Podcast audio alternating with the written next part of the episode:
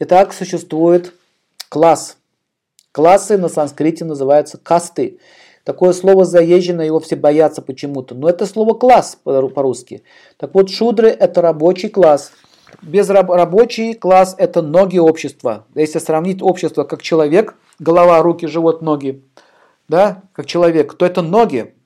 Кто-то же должен работать, кто-то же должен строить э, дома, кто-то должен копать землю. То есть это шудры и есть описание этого класса. Так вот, рабочий класс, у них есть качество трудолюбия, и есть еще качество, есть положительные качества и отрицательные. Они очень завистливы и, и трудолюбивы. Поэтому если культивировать труд и убрать зависть, то человек будет счастлив. Шудры зарабатывают физическим трудом.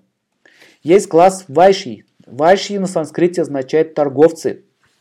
Они занимаются тем, что э, перемещают товары. Если бы они не перемещали товары, то мы бы ничего в магазине бы не купили.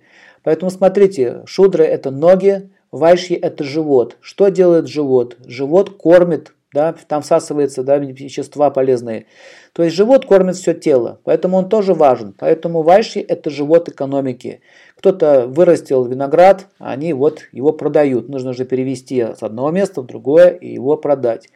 Поэтому вот этот класс, он тоже очень важен, и он играет важную роль. Видите, четыре класса, четыре касты, четыре дхарма, артха – кама и мокша, ведь цифра 4 присутствует. Таким образом, у них есть свои черты характера. Основная черта характера – это э, они хорошо разбираются в торговле. Если бы они не умели это делать, тогда бы мы все имели пустые магазины. Вот, кстати, в Советском Союзе так и было. Класс торговцев был практически уничтожен.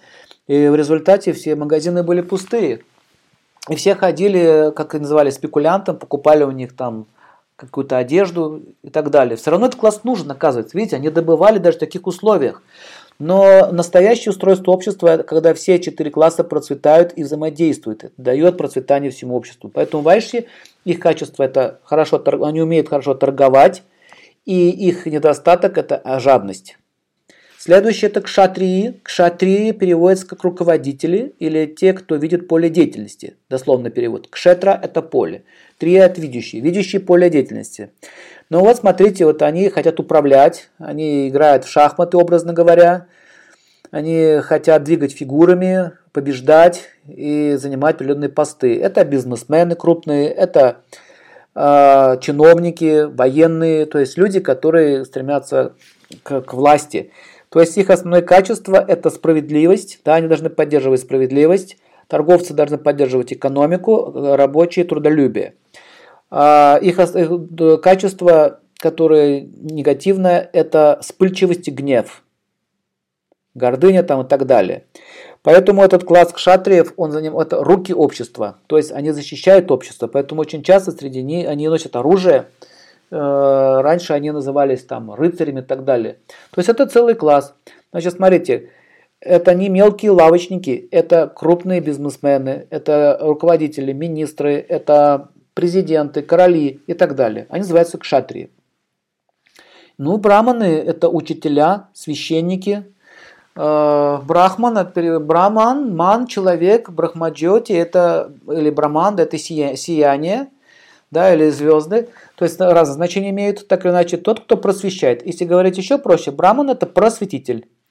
Таким образом, тот, кто занимается просвещением и обучает людей, это учителя, священники, юристы, это врачи. Почему врачи? Они изучают медицину, нужно эту науку хорошо понимать. А также это люди, которые, а, люди, которые ну, в данном случае изучают астрологию и какие-то другие науки, художники, э, деятели культуры. Вот это все категория брахманов относится к этой касте. Это голова общества. То есть смотрите, что получается. Голова, руки, живот и ноги.